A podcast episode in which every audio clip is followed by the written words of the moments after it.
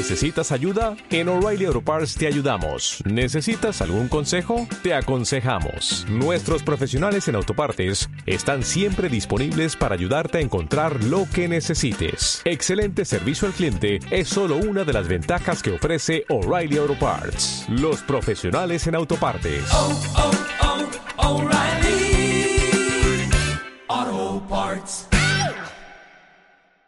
Bienvenidos al podcast de Enter.co y hoy, hoy, venga, me dejaron solos, me dejaron botados. ¿Dónde está Diana? ¿Dónde está Fernando? Hasta Enrique me dejó botado. ¿Será que es que están enojados porque me fui a trasnochar en Campus Party sin ellos? Ay, carajo.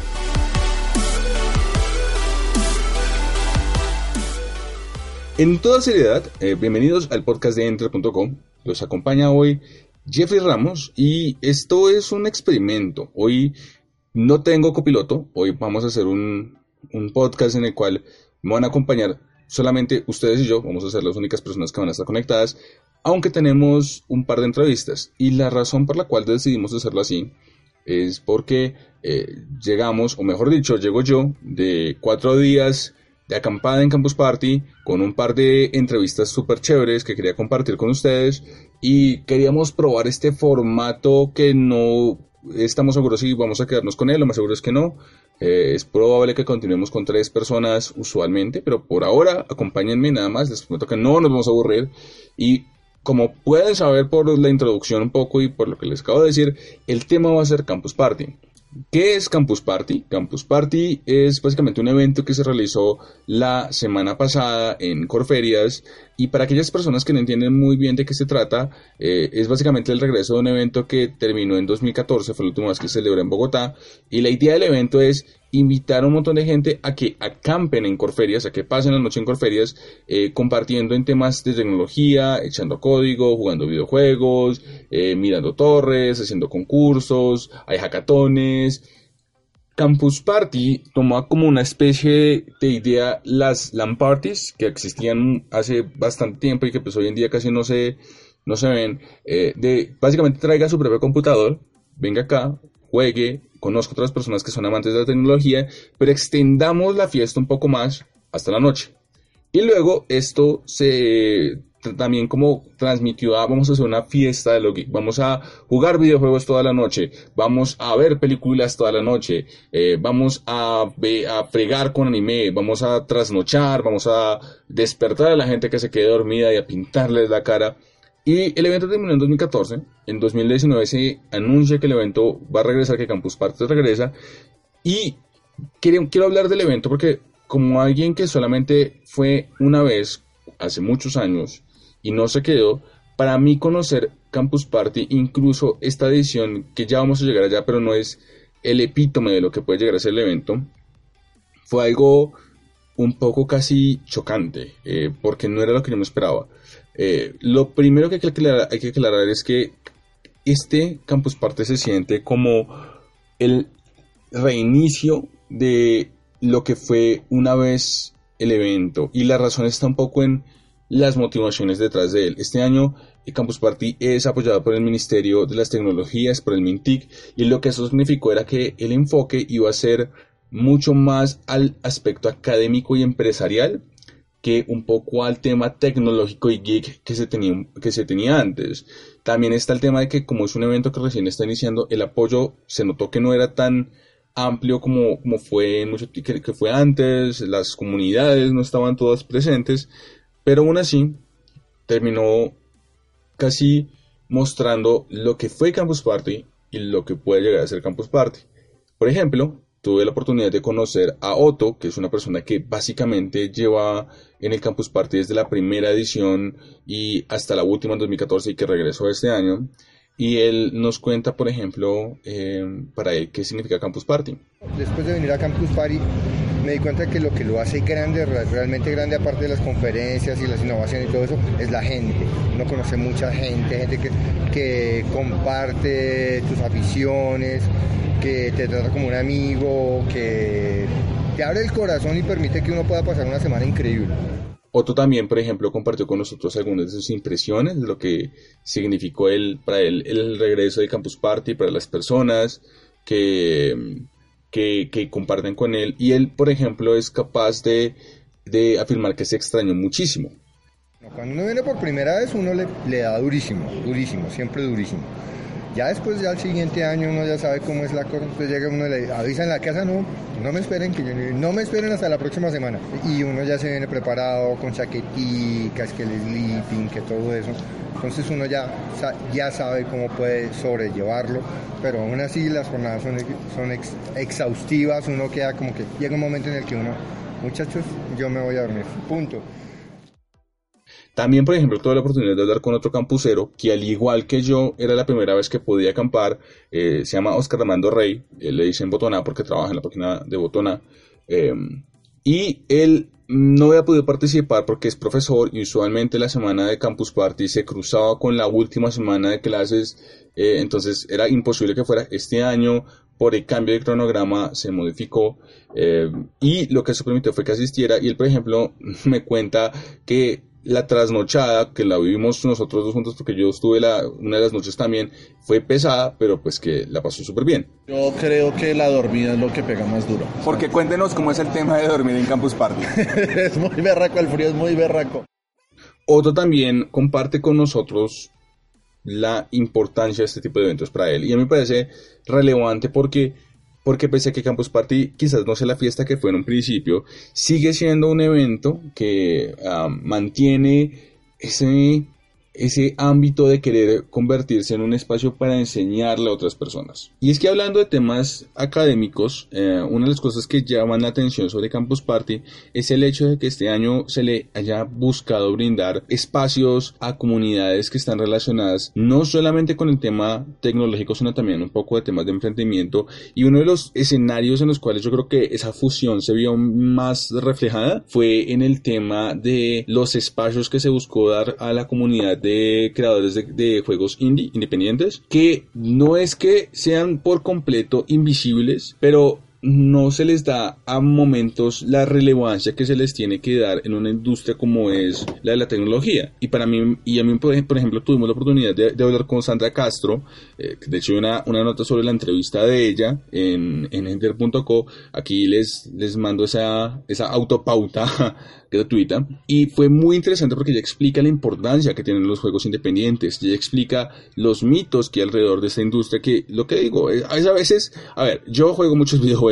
Eh, a mí me encanta pasar el tiempo mamando gallo con un control en las manos. Y incluso yo suelo tener cierta eh, preconcepciones con respecto al tema de los juegos independientes. Y fue muy chévere que ella, a través de, eh, de Tan Grande Jugando, que es una página web y al mismo tiempo una comunidad que reúne a los desarrolladores de juegos independientes. Ella se convierte en un aliado del evento y básicamente reúne a los desarrolladores para que entren y hablen de sus proyectos, lo cual es una maravilla porque les permitió a ellos presentar cosas que usualmente no tienen muchas personas la posibilidad de ver.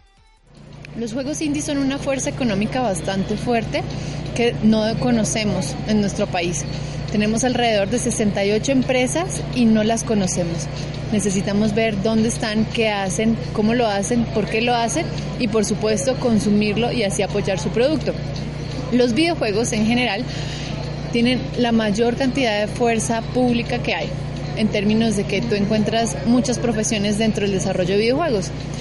Y si Colombia se especializa, podemos hacer videojuegos AAA, porque tenemos todo el talento en el país. Y hablando del tema de, emprendimiento, yo tuve la oportunidad de, de, hablar con otras personas, pero en particular me llama la atención una entrevista que uno de nuestros compañeros, Sergio Espina, que también estuvo en Campus Party, le hizo a Gustavo Garzón, un ingeniero de sistemas con MBI en empresas de tecnología y una maestría en innovación, que desarrolló un juego sobre ciberseguridad y, y, pues básicamente presentó esta idea de cómo se puede enseñar eh, sobre temas tecnológicos a través de plataformas diferentes.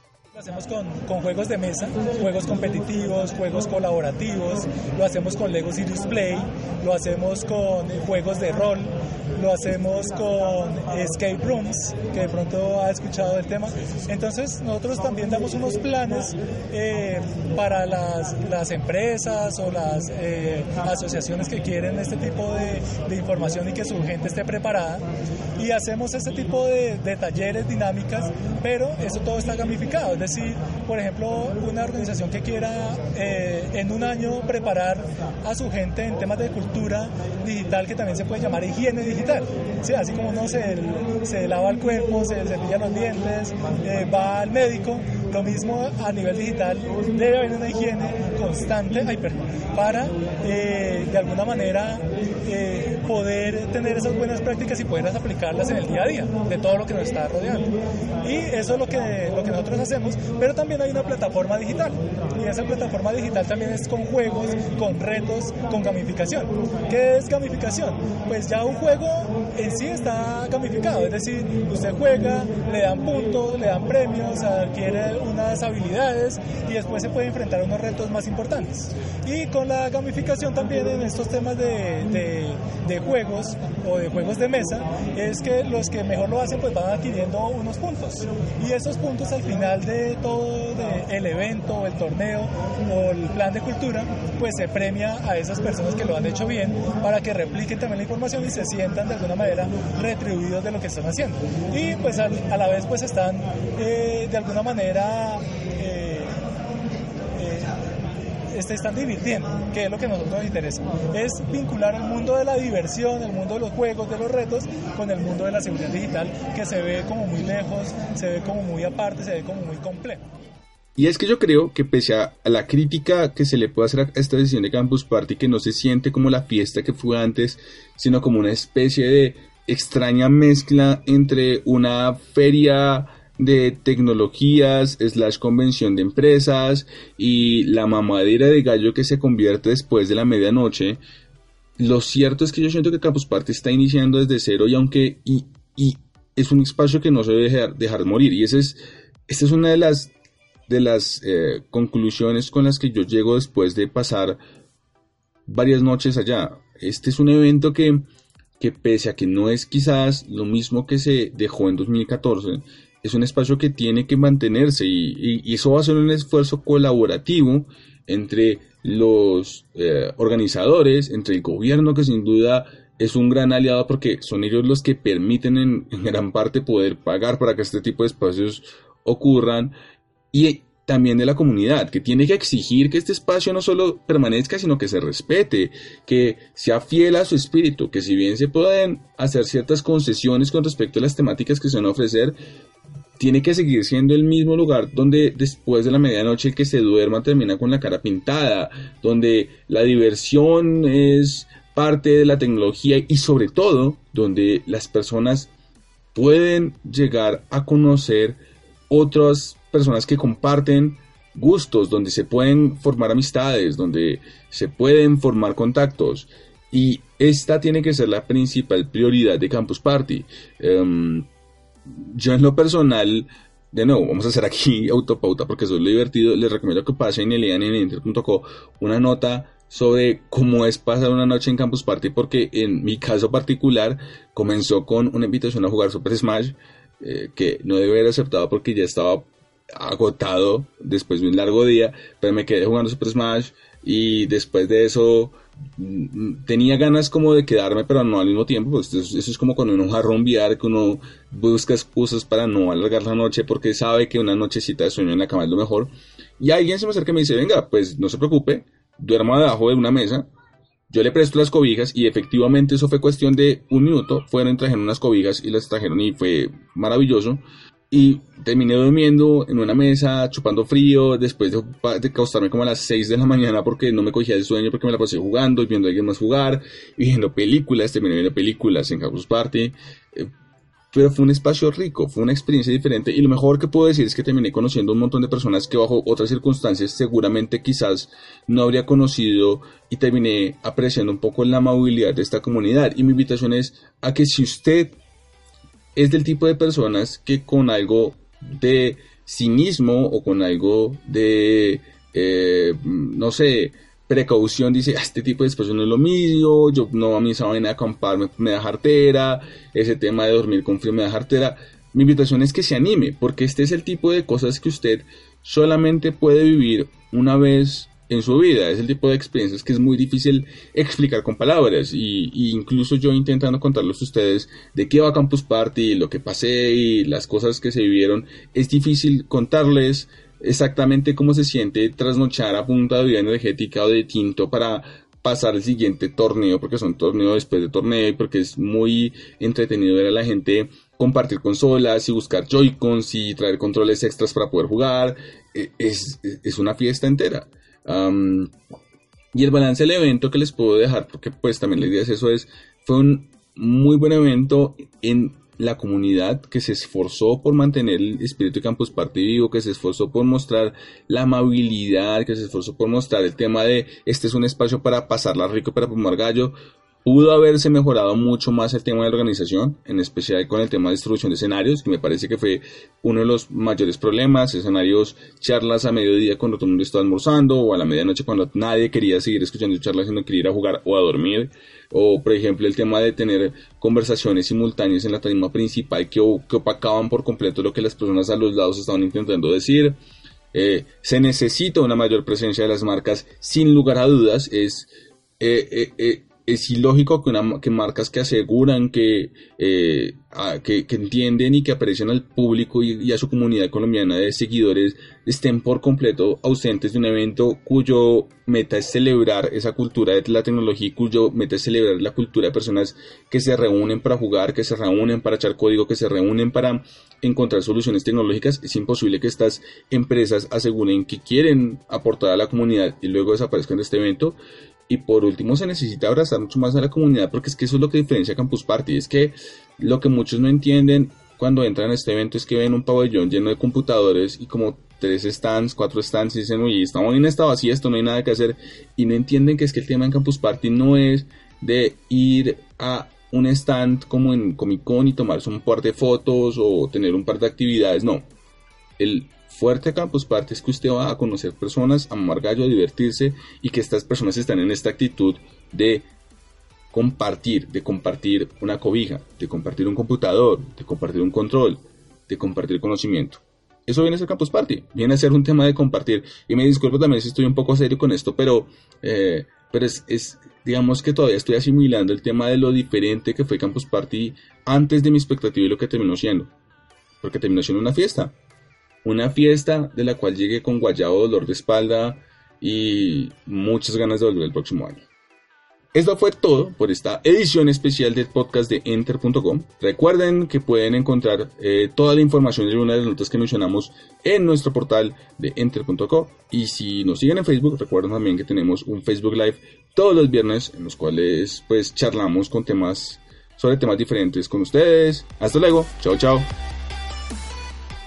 ¿Te preocupas por tu familia? Entonces, ¿por qué darles solo huevos ordinarios cuando pueden disfrutar de lo mejor? Eggland's Best, los únicos huevos con ese delicioso sabor fresco de granja, además de la mejor nutrición, como 6 veces más vitamina D, 10 veces más vitamina E y 25% menos de grasa saturada que los huevos regulares, además de muchos otros nutrientes importantes. Así que, dales los mejores huevos. Eggland's Best, mejor sabor, mejor nutrición, mejores huevos.